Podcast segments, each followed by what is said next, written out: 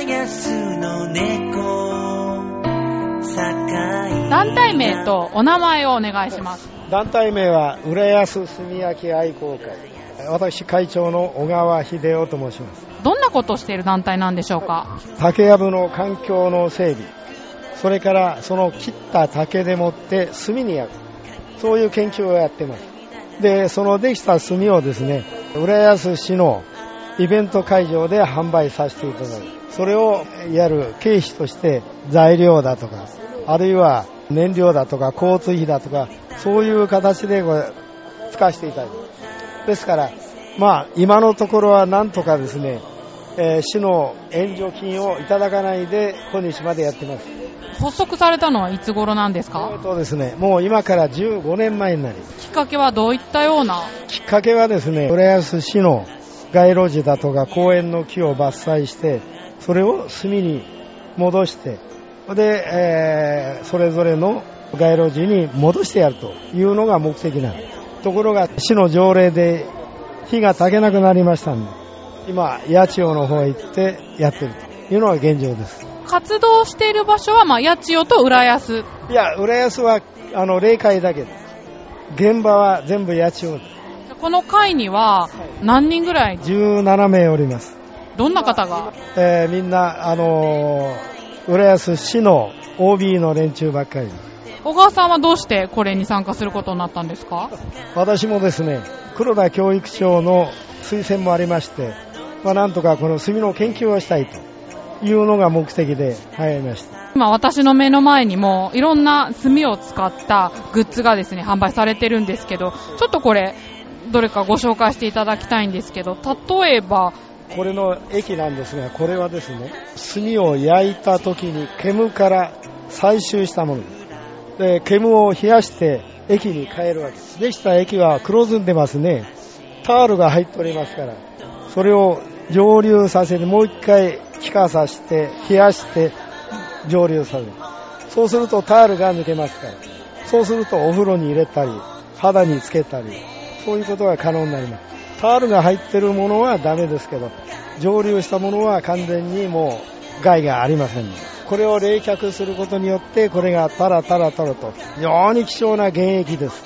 お風呂に入れるとどういう風になるんですか？肌がすべすべになります。えー例えばアトピーだとかですね、汗もだとか、えー肌荒れとか、それが解消されます。温泉効果が出る。まあ、ここに書いてある通りですね、ミネラル成分がこう入っておりますんで、えー温泉と同じ効果が肌にあるわけ。だから肌がすべすべになる。この竹炭っていうのもどういった目的で？これはですね、消臭効果、匂いを消す効果があります。したがって下駄箱だとか、トイレだとか、それから冷蔵庫だとか、匂いが出るところにこれを置いときますと、どんどん吸着してくれます。匂いが消えるという。また竹のいい匂いとかも出てくるそうですね。えー竹のいい匂いはもう炭になってますからありませんけど、嫌な匂いをどんどん吸着する。下駄箱の効果なんて抜群です。実際小川さんもお家にもうたくさん置いてあります。効果はどうですか？やっぱりかなり違う。密閉したところへ置けば置くほど効果高いですから。あちらにあるのは？まあ飾りのような形で丸をそのまま焼いて、ただ置くだけじゃなくてこういう形でね、置いとくと非常に綺麗になります。これは先ほど言いましたようにブーツにこれを入れてやると嫌な匂いが綺麗に消えちゃう。よく木作液がいいとかいうのを聞きますけど庭に撒いたりとかするのにいいっていうのはそれはですね、えー庭に巻くというのはいろんな、あのー効果が出ると思いますけど、まず一つは禁止剤、虫が嫌がって逃げていくということと、それから、えー直接、あのー野菜だとか草花に巻きますと枯れちゃいますから、約1000倍ぐらいに希釈して、えー巻いてやる。で、木作と畜作の違いはですね、竹の場合は匂いも柔らかいんです。で、効果が木作よりもいいと言われてる。えーミネラルの成分が木よりも竹の方がたくさん含まれてると。小川さんも実際そうやって私、あの、スミレの研究もやってますから、そういうスミレの苗なんかにこう、噴霧してやると、非常に花が長持ちして、根が根腐れを起こさないで、非常に綺麗な花がたくさん咲きます。普通の農薬とかと違って、害もない、天然のものですから、害は全くありませんから。本当にガーデニングする方とか、ガーデニングする方は必ずね、今今日全部売れちゃいましたけどね、細かく砕いたやつ。今日全部売れちゃいましたけど、それを植木鉢に混ぜたり、砂と一緒に混ぜたりしてやると、根腐れが起こさない。根の活性化につながる。まあこれを細かく潰してやればいいんですけど、わざわざそういうガーデニング用の、そこに書いてあります、植栽探偵。これが全部売れてしまった。もう原原価、原価で販売してますから安いからね、皆さん知ってる方はどんどん買ってください。2つ3つ買っていくんです。で、今回はスペースが狭いからね、あんまり持ってこれませんでした。これ効果ってどれぐらい持続するんですか？大体ね、あのー土に埋めとけば、まあ1年は大丈夫です。埋めとけば。自然のものですから、やっぱり自然に返してやるっていうのが一番いいことです。この液なんかはおすすめですから、現役です。キャップにね、3杯か4杯ぐらいはい。入れて、かき回してお風呂に浸かると。かかる人はこれ2本3本まとめて買っていく。そうなんですね。ホームセンターなんかにも売ってるんですよ。はいはいホームセンターで売ってるのは木作とか畜作でもタールが抜いてないからお風呂とか肌に使うのはちょっとやめた方がいいです。え畑に巻くのはいいです。